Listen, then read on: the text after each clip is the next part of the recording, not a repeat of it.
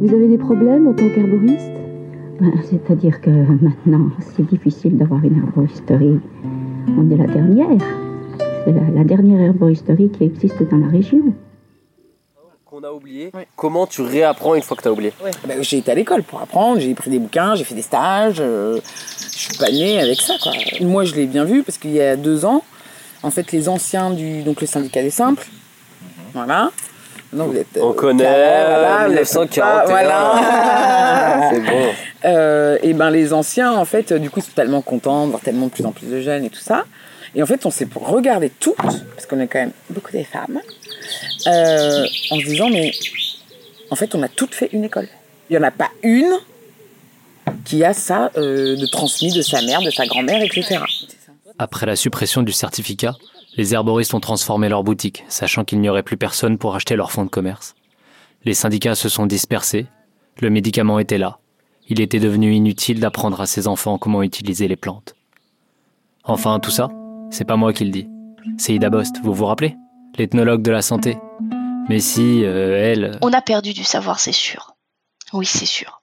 Parce que précisément, ces herboristes, ils écrivaient pas et savaient pas écrire. Et puis d'ailleurs, elle et Aïda, elles raconteront cette histoire beaucoup mieux que moi. Et que une bonne partie se transmettait très visiblement à l'oral. Euh, et que très vraisemblablement, on apprenait le métier en travaillant dans une herboristerie. Et une partie d'ailleurs probablement de l'âme de ce métier-là, de l'identité des herboristes, vient de là aussi. Il n'y a pas d'études officielles on construit son savoir à partir de multiples sources. Il n'y a rien de mieux que d'aller sur place et de voir, et surtout de voir plein de manières de faire. Parce que moi, ce qui m'a hyper étonné aussi au début, c'est, bah, je sais pas, moi, celui qui fait des moutons, ils font tous pareil. Celui qui fait du fromage de chèvre, il fait tous pareil. Tu vas dans les producteurs de plantes, personne ne fait pareil, t'es là. Mais comment je vais faire?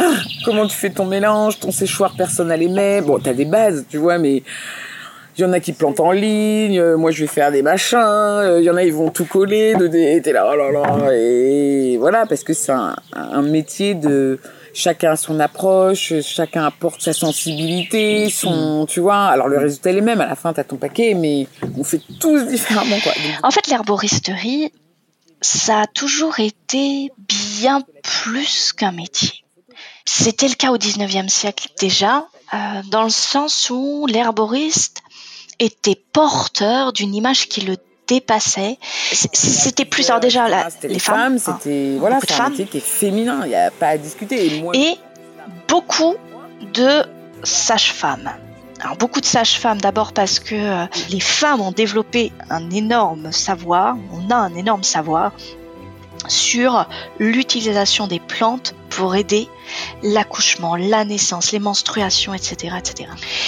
Et le problème, c'est que le métier de sage-femme lui-même est entouré au 19e siècle de d'énormément euh, de plein de choses en fait et alors notamment avec beaucoup de craintes beaucoup d'inquiétudes parce que les sages-femmes c'est celles qui faisaient les avortements et au 19e siècle, les avortements, c'est terrible.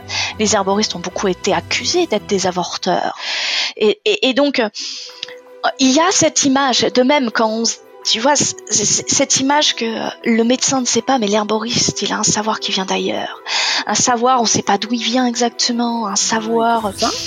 Mais euh, je sais pas, ça m'a parlé tout de suite et j'ai eu euh, voilà l'opportunité d'avoir cette école pas trop trop loin de la maison, euh, de faire tout ça et ça m'a passionné tout de suite en fait. Tout de suite, tout de suite, tout de suite, ça m'a passionné. Je me suis dit c'est vraiment trop cool et puis quand tu vois le mélange de plantes qu'on a fait, je trouvais ça tellement beau, tellement. Enfin tout ça, je me disais mais attends mais je regardais, je fais ce métier, elle allait disparaître, quoi. Mm. Ils étaient plus de 10 à un moment donné, quoi. Aujourd'hui, on est 500, c'est pas non plus la folie, mais. Et euh, en fait, au, des années 70-80 va revenir aussi également. 6 ans, là c'est ma cinquième 6 ans. L'herboriste, mais au-delà du métier, avec, avec tout un tas d'idées, d'attente, etc., qui sont plus les mêmes. Sans parler même des plantes médicinales, je vois bien que les gens ils consomment plus bio. Parce que l'herboristerie en est venue. Plus, plus de gens qui font du yoga. À euh, symboliser un, autre rapport à l'environnement, un autre, un autre rapport aux générations. Qui essayent d'aller mieux, tu vois. Euh, un autre rapport aux racines. Que ce soit les plantes ou des techniques un peu ancestrales qu'on a complètement oubliées, qui nous ont déconnectés de nous-mêmes.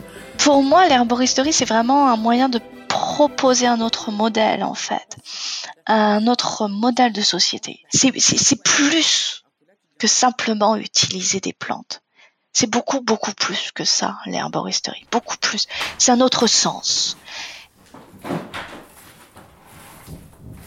Mais encore une fois, ça ne veut absolument pas dire que cet univers est un univers strictement populaire. Souvent, même, les elles les placards. Et pas du tout scientifique, c'est pas vrai.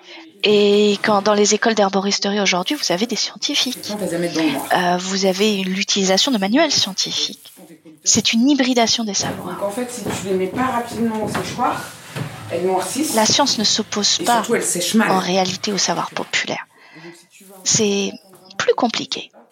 Beaucoup plus compliqué. Nous estimons très couramment que la nature, si elle est capable de fabriquer des maladies, est aussi capable de nous donner les moyens de nous en défendre.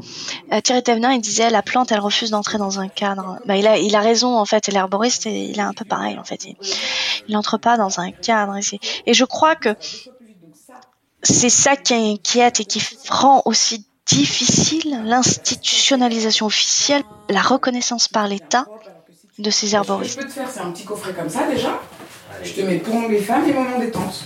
Ah, elle est magnifique. Et puis je mets aussi le truc pour expliquer pareil, notre hein. métier, les difficultés, les machins, les trucs et tout. Nickel. Voilà. Nickel. Il y a un moment donné où de toute manière il faudra faire quelque chose parce qu'ils sont là en fait, ils sont là et ils partiront pas. Et, et, et c'est- comme les, les filles qui ont pas le droit de porter de pantalon. Il y a un moment donné où bah ouais, bah en fait elles en portent. Et c'est tout, c'est comme ça. Et la loi, elle doit être s'appuyer sur une réalité sociale. Lorsque elle est trop en décalage par rapport aux pratiques, elle est, elle devient juste inefficace, inadaptée, non écoutée et non suivie. Et, et donc, je pense qu'il va- falloir faire quelque chose. La politique, tout ça, c'est pas trop mon truc. Mais s'il y a quelque chose que je retiens de cette histoire, c'est que le passé, on a beau vouloir l'oublier, il s'en va jamais vraiment. Comme la mauvaise herbe qui pousse simplement parce qu'en dessous la terre est riche. Donc, si je peux me souvenir d'Edmé Gillot et de sa boutique humide, de ces mères qui ont lutté en silence, de ces pharmaciens ambidextres et de ces filles qu'on a privées de leur propre histoire, alors peut-être je saurai un peu mieux où planter mes prochaines fleurs. Écho, un podcast des dialogueurs.